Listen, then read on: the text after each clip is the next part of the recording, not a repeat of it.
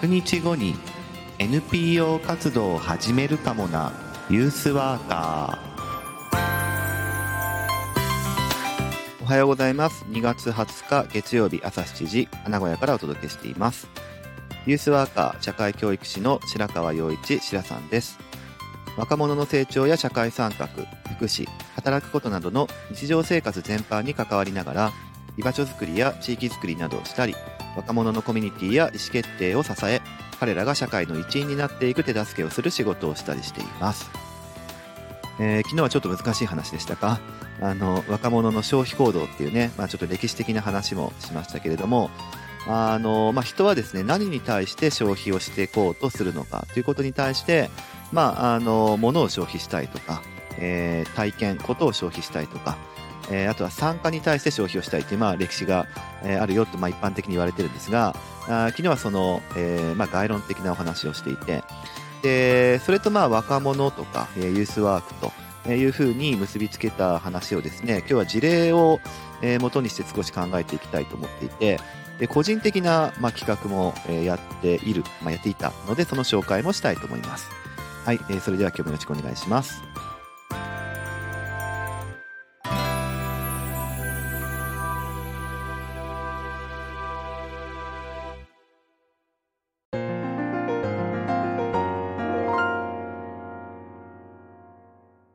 えー、簡単に昨日の復習をするとですね、あのー、まあ、若者、まあ、若者に限らず人間はですね、まあ、消費ということをしているわけですが、あの、まあ、消費っていうのは決して悪いことではなくて、えー、まあ、消費しすぎとか消費の仕方っていうものに対しては、まあ、今、えー、いろんなとこで、こう、歪みが出てきてるっていうのもあるとは思うんですけど、あの、それの言葉自体は別に悪いことではなくて、えー、まあ、人間の欲求ね、ニーズっていうのを満たす、え、ためにいろんなリソースを使っていくっていうことを、まあ、消費というふうに言っていくわけで、で、まあ、時代の流れによって、こう、何に、こう、自分のね、リソースを使いたいかっていうことは、まあ、いろいろ移り変わってきたんですよということ。まあ、世代によっても違う、時代によっても違うっていう話ですが、まあ、物を、えー、いっぱいね、えー、持ちたい、所有したいっていうような、えー、まあ、我々で、えー、我々というかね、まあ、年代でいくと結構、えー、っと、60代とか50代とかね、そういうような人たち、40代後半もかな、っていうような人たちの、まあ、価値観っていうものが、まあ、所有の時代でしたけども、あったんですが、えー、まあ、現代だと、まあ、こと世代ですね、体験。ていうところに、えー、結構、重きが置かれていて、えー、物を、えー、持つだけでは、えー、充足できないと、えー、どういう体験をするかだ、みたいなことに重きを置くような、まあ、世代っていうのが、えーまあ、20代、30代、まあ、40代もそうだし、あとは Z 世代と言われるね、えー、中高生とか、えーまあ、大学生や若い社会人みたいな、えー、今話題になっている世代ですけども、っていうのはもう当たり前の価値観になっていると。で、こと消費、えー、体験、えー、っていうものを重視するっていうところから今一歩進んで、えーまあ、いろんな消費の仕方が生まれているよと、え、いうことがあって、えー、まあ、ことだ、ことだけじゃなくて、まあ、時とかね、今ここっていう、その、えー、まあ、二度と、えー、これを逃すと体験できないよっていう、そこに、え、自分のリソースを使いたいというような、え、行動も出てきてるし、あとは意味ですね、意味。え、何かそのものとかサービスのその背景にあるような、え、まあ、意味。世界観みたいなものに対して自分がそれは意味があるなとああいうふうに感じれるものに対してはリソースを使うとか、あとはまあ人消費ですね。その人だから応援するっていうことですね。えその人そのものを消費したい。例えばアイドルの推し活とか、えー、まあ、クラウドファウンディングで、えー、あの人がこういうふうなことを思ってるからとかね。その人を応援したい。どっちかというと自分のために、えー、あの人を応援するっていうのが、まあ、強いかもしれませんが、え、っていうものは人消費と言われて、いろいろ、まあ、あの、こと消費も、え、あるんですが、え時とか意味とか人とか、えー、そういうような消費の仕方も出てきたんですよっていうことなんですが、はい。で、まあ、事例というかですね、今日は、まあ、若者もその、えー、いろんな消費文化、えー、の中で生きているわけですよね。で、まあ、大前提として、その、まあ、ユースワークをする我々ユースワーカーは、えー、若者がどういう、こう、消費行動をしたいと思ってるのかなっていうのを、えー、まあ、一般的に捉えておく必要もあるし、その人自身が、えー、何かリソースを使いたいなと思うときに、えー、どういう消費行動をしたいかっていう、その人そのものを見るっていうのも、まあ大事かなというふうに思ってるんですけど、あの、よくあるのはですね、その、例えば、えー、よく聞くんですけど、ユースセンターっていう施設、うん、っていうとこだけにとどまるとですね、結構その交通費がかかるから、えー、行きたいんだけどユースセンターに来れないみたいな話をする人もいるんですね。えー、まあそうですよね。そのユースセンターに来るといろんなことが起こるから、あまあそういうふうなね、いろんな貴重な体験とか、まあ時消費というかね、こと消費というかね、えー、自分にとって意味のあることが起こるかもしれないんだけど、そこに行くには自分の家からは結構遠くって、えー、そのためにはお金を使って、まあ、公共交通機関で、まあえー、行かなきゃいけないからっていうと、まあ、お金稼げるような世代はいいんだけど、えー、小学生とかね、中学生とか、まだアルバイトっていうもの、えー、すらも経験していないような子たちは、やっぱりこう、何にお金を使うか、えー、消費するかっていうのは、えー、かなりですね、選択肢としては、まあ、多くないわけですね。そうすると、交通費がないからユースセンターに来れないみたいな話は結構あるし、あとは近いところに、そのユースセンターに近い人たちは来れるけど、えー、そうじゃない遠いところにいる人には来れないっていう、まあ、格差が生まれてしまいますよね。だからこれをどう捉えればいいかっていう問題は結構、まあ、難しい問題である。で、まあ、それに対して今、ユースワークの業界では、えー、まあいろんなことを工夫してやっているわけですが、まあ、あの、一般的なユースワークの話をすると、まあ、よくあるのはアウトリーチっていう言葉ですね。アウトリーチ。えー、アウトリーチっていう言葉自体はですね、あの、まあ、ユースワークだけじゃなくって、えー、福祉分野、ソーシャルワークとか、えー、いうところでもよく使われる言葉で、まあ、簡単に直訳すると、外に手を伸ばすってことですね。アウト、えー、リーチをアウトしていくってことだから、だから、まあ、支援とかね、その、自分たちがやっていくこと、えー、が若者にとって必要であるにもかかわらず、えー、まあ、届いてないと、えー、人に、が、まあ、外にいるわけですけど、そういう人たちに対して、え、まあ、積極的に外に、え、まあ、手を伸ばす、まあ、働きかけて、え、まあ、支援を届けるとか、情報を届けるとか、実践を、え、外に広げていくとか、え、いう、え、営みが、まあ、アウトリーチですね。えー、まあ、出張、出張ユースワークみたいなことを言ったりする人もいますが、えー、まあ、アウトリーチっていうことが、まあ、必要になってくる。だから、お金っていうものに対して、こう、なんかそれを稼ぐ、えー、人たちだけを対象にするんじゃなくて、自分たちの方から、まあ、現場に出ていこうよっていうのが、まあ、アウトリーチですね。で、まあ、アウトリーチって言葉もあるんだけども、えー、どっちかっていうとですね、福祉的なニュアンスが、えー、強いような言葉ですので、えー、ユースワークの言葉だと、 detached youth work っていうふうに言うことも多いですね。 detached youth work。あんまり聞いたことない、えー、英語ですかね。えー、 detached っていうのは、 detach の、あの、ED 系ですね。 detach っていうのは、あの、アタッチメントとかって、えー、取り付けるものをアタッチメントって言いますけど、それの逆ですね。 attach の逆、 detach。だから取り外すって意味ですけど、取り外されたユースワークっていうのが直訳ですね。だから、ユースセンターっていうところ、え、を取り外して、そこのセンターの中でやるユースワークっていうことではなくて、ユースセンターっていうことを、えー、ちょっと一旦置いといて取り外して、えー、そうじゃない、えー、地域とか現場とか、え外にとか、えいうところで展開されるユースワークっていうものを、まあ、デタッチドユースワークというふうに言っていて、まあ、個人的にはデタッチドユースワークっていう方が、あの、ニュートラルな表現かなというふうには思ってるんですけどね。アウトリーチっていう、え福祉的なニュアンス、歴史を引きずる言葉よりかは、まあ、好きだなというふうに思うんですけど、あの、非常にデタッチドユースワークは、あの、大事だというふうに思っています。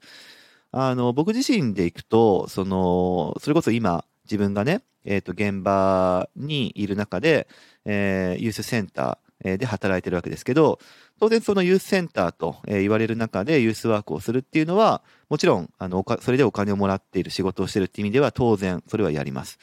やりますが、あの、えー、っとですね、2月16、17、18で、えー、100勝って話をしたんですが、まあ、いろんな仕事ができる人っていう意味ですね。えー、100勝としてのユースワーカーっていうものを、まあ、自分の働き方の価値観っていうところでもすごい大事にしてるわけですが、ユースセンターだからこそできることもあれば、ユースセンターに、えー、いるからやりにくいこともすごいあるんですよね。さっき言った、えっ、ー、と、お金がないから、あの、うちに来れないんだよね、みたいな人たちは、あ、そっか、と。じゃあ、うちに来れない人たちには何もできないね。じゃなくって、自分が地域での、こう、暮らしの中でどういう役割で生きていこうかっていうものを広く持っているとですね、あの若者に対して何ができるかっていうことを、今自分が勤めているユースセンターっていうとこだけにとどまらず、えー、そのセンターの外側で展開するっていうことができるようになる。もちろんこれはね、あの、なあの強調しますけど、あの僕の働き方、暮らし方感であって、えー、仕事と生活をちゃんと切り分けて、えー、ユースセンターにいるときはそれをするし、そうじゃないときは全く関係ないですっていう価値観を持ってる人はそうじゃなくていいと思ってるんだけど、僕はどっちかっていうと、あの、仕事と生活っていうものが割と一体化してる、えー、ワークライフバランス的に考えると、プライベートとパブリックがあまり、えー、区別されてないっていう生き方をしてるし、えー、そういう価値観を持ってるから、あの、地域の、えー、中、ユースセンターの外でも、あのー、まあ、自分の生き方として、えー、義務としてというよりかは自分の生き方として、まあ、信念と言ってもいいかもしれないけど、あの、地域にいる、えー、まあ、人たち、まあ、僕だったら若者が中心になるけども、えー、何ができるかなっていうことを、まあ、自然と考えるっていう、まあ、そういう、えー、体質になってるっていうことなので、えー、まあ、百姓というあり方にいつもなってるし、えー、デタッチドユースワーク、ユースセンターっていうところから取り外されたところでも、まあ、常にそういう構えになってるんだよっていう、そういう話になってくるわけですが、あっていうふうになっていくわけですね。なので、このデタッチドユースワークっていう考え方を、えー、まあ、ユースセンターの中にいるユースワーカーっていうことを超えて持っているとですね、まあ、やっぱりあの自分の人生っていうものを、まあ、ユースワーカーというふうにして、え考えることもできるなと思っていて、え、結構そこら辺はあの大事にしたいかなというふうに思っています。はい。で、実際に、その、とはいえですね、えー、じゃあ具体的に何をしようかってことを考えるときに、まあ地域の中で若者と一緒に何かするっていうことはもちろん一番具体的な実践なんですけど、お金の問題はね、結構、あの、難しいというか、えー、どうすればいいのかなって自分の中でも思ってることですね。特に、あの、昨日もちょっと言いましたが、今、時代はこと消費とか時消費とか、えー、まあだからその、あの、体験は体験なんだけど、この、えっ、ー、と、体験を逃すともう二度と体験できないかもしれないっていう、えー、そういうものに対してお金がないから諦めるみたいなことは、僕はね、それちょっともったいないというか、それはなんかね、えー、あっちゃいけないっていうぐらいな思いなんですけど、あの、他の人はお金を持ってるから貴重なこういう経験とか体験とか、なんだったら気づきとか学びとか得られるみたいになるんだけど、この人はお金がないから、えー、そういうことはできない、する資格がないみたいになる世の中は、ちょっと嫌だなというふうに思っていて、えー、だからそこら辺に対して、こう、ユースワークは何ができるかっていうことをすごい考えるんですよ。だから一般的にはもちろんね、公的なお金とか、公的な仕組み支えみたいな、えー、ものとかを活用して、まあ、今の貧困対策とか特にそうですよ。えー、そういうところからお金を、えー、回して再分配して、えー、お金がない、お金によって、こう、自分たちの経験の幅が狭められている子たちに対して機会を提供するっていう考え方はもちろん大事なんですけど、あの、公助、共助、自助っていうね、え考え方があるじゃないですか。だから、今言ったこう公的なお金を、えー、大きな仕組みの、えー、元で回して、えー、支えていくっていう考え方はどっちかというと公助ですね。公の助け、公助ですね。で、ユースワークも公助の中の仕組みの一つではあると思うんですが、やっぱり公助だとですね、あの、平等性がすごい問われるとか、あとは時間がかかる、あの、支援が行き渡るまでに時間がかかるとか、いろんな、あの、公助だからこそ、えー、まあ難しい問題っていうのがあるわけですね。えだからといって自助、自分だけで頑張りなさい、自己責任みたいなものっていうのも厳しいわけですよ。そうすると、共助っていうところがすごい大事な気がしていて、えだからお金っていうもので若者を支える共助の仕組みっていうのが地域にすごい必要だと思ってるんですよね。だから地域内、地域内でこう若者のためのファンドがあるとか、えー、お金が回る仕組みが地域の中にあるっていうことが、僕ね、一番その、えっ、ー、と、緊急性に対応できるとか、えー、柔軟にお金を使えるとかっていうローカルレベルでそういう資金の循環とか、若者を支えるお金の仕組みっていうものがあることが、え、すごい大事な気がしてるんですね。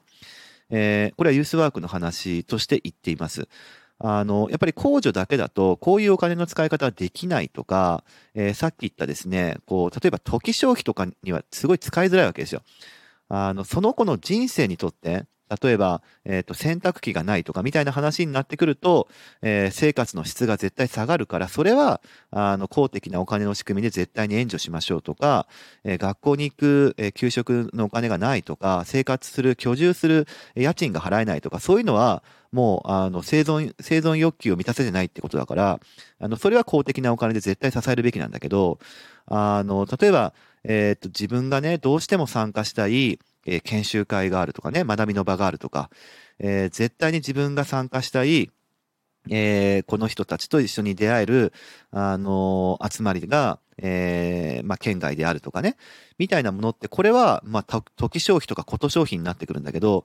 あのすごくその子のね、例えば、えー学びとか、学習にとって意味があるとか、他者が評価しやすいもの、えーあるいは大人が良かれと思うものに対しては公的なお金は落ちやすいんだけども、えー若者文化っていう観点で考えると、えっ、と、なんかあの子とあの人たちが集まるそういう場において、私はそこにいるとすごく生き生きするから、あの、そういうとこに行かなきゃいけないと思ってんだよねっていうものに対しては、えー理由が乏しい、評価、評価がしにくい、え評価できない、え価値が低い、みたいな感じで公的なお金って落ちにくいと思ってるんですよ。でもそれってその若者にとってはめちゃくちゃ重要なことなんですよね。ってことを考えると、それを、えーお金がないから自己責任であなたのお金がないからそれはできませんっていうのは、あまりに酷だと思っていて、えーそういうなんかその若者目線で価値があると思うものに対してお金を回せるというか提供できる仕組みっていうものはやっぱりね地域レベルで柔軟に作っていく必要があるなっていうふうには僕が昔から思ってることですね。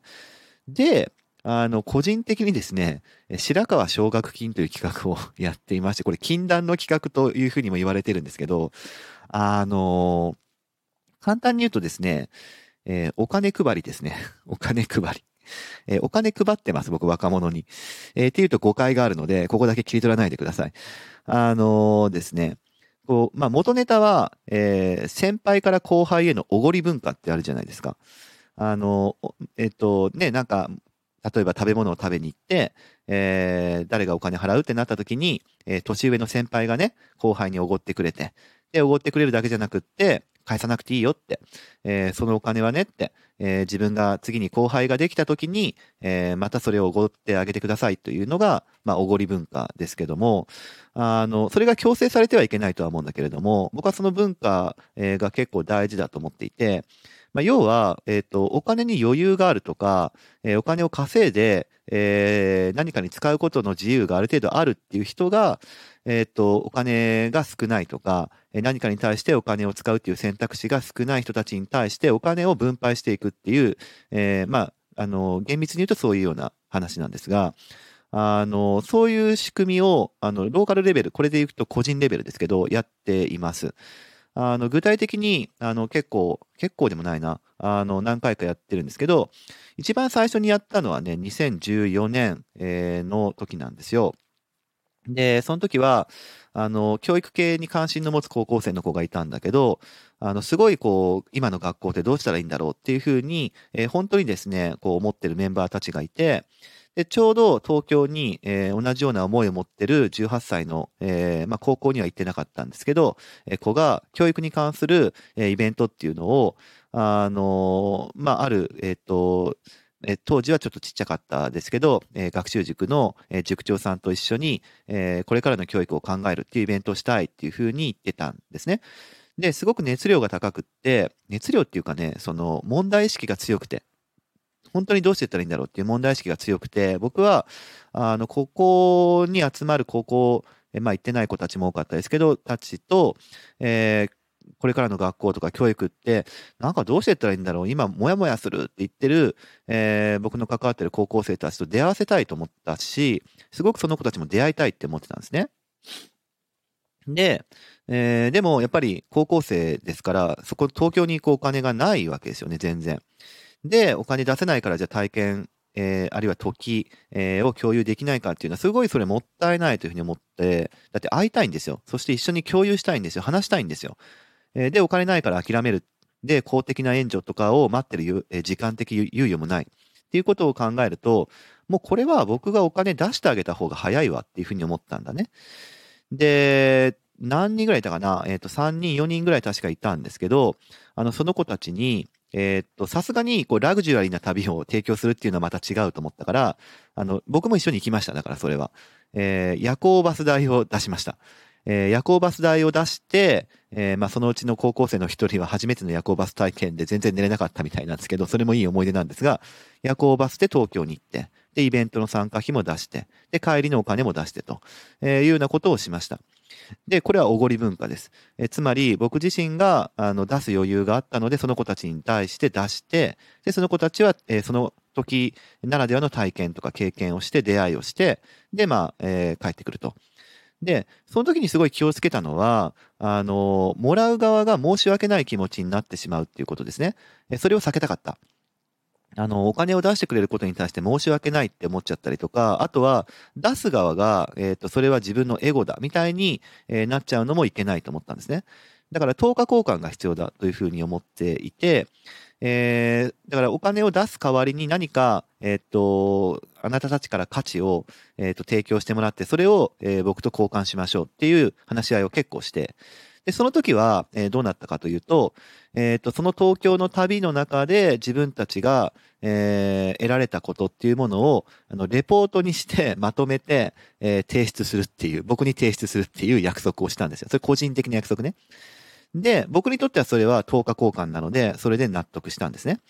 えー僕自身が出すお金に対してその子たちが、えーどういう経験とか体験したのかっていうのを感じたかったし、知りたかったし、あとはそれをまとめるのも彼らにとって大事だと思ったし、なんだったらそのまとめたものを通して彼らとさらにもっと話をしたかったから、それを等価交換の、えー返すものとして、えーまあ一緒に決めたのはこれでかいと思っていて、これだとどっちも申し訳なくない。あるいはエゴじゃないというふうに思ってるので、等価交換の仕組みっていうものを、その、えーお金を渡す側ともらう側に約束をして、えーやるというのが、まあ、白川奨学金の仕組みですね。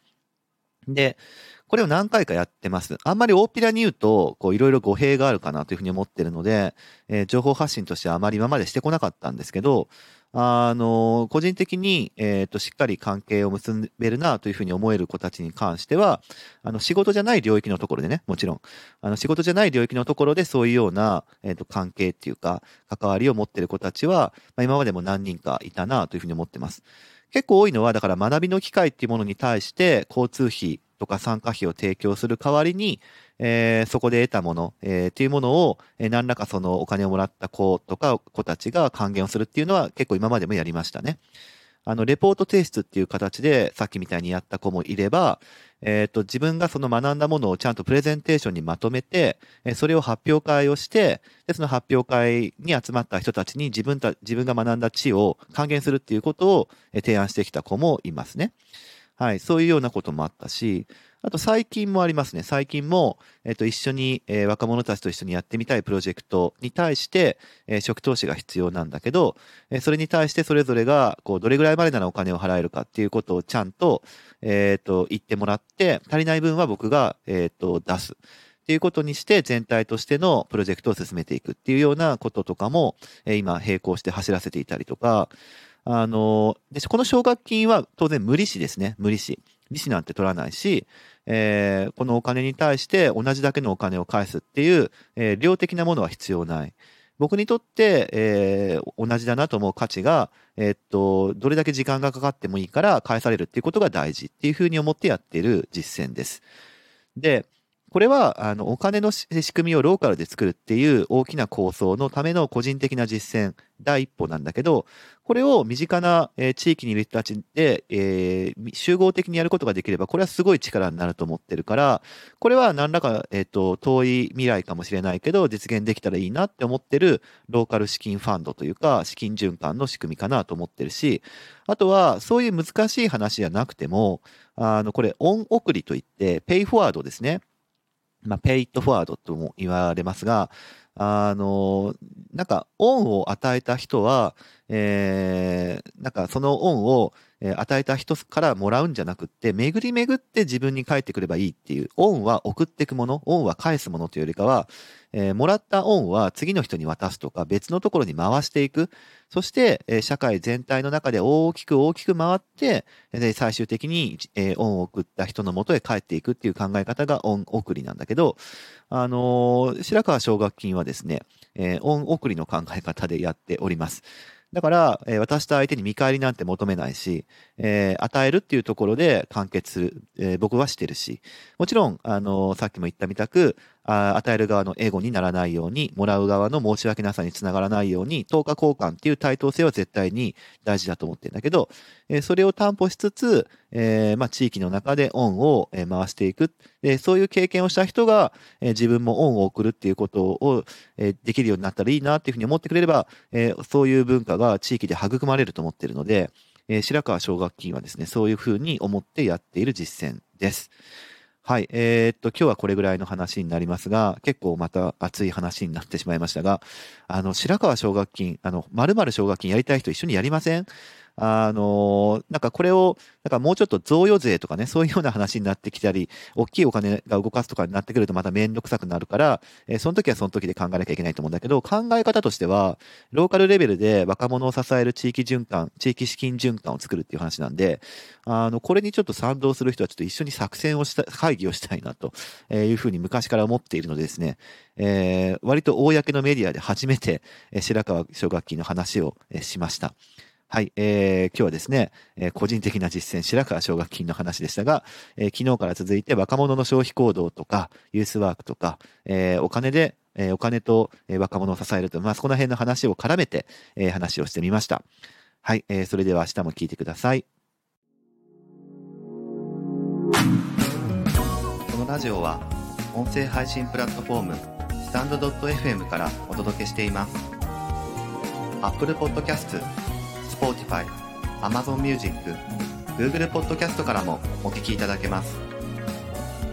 番組へのお便りは、スタンド .fm のレターからお送りください。文章などのコンテンツを配信するメディアプラットフォーム、ノートでも記事を書いています。明日もどうぞ聞いてくださいね。しらさんでした。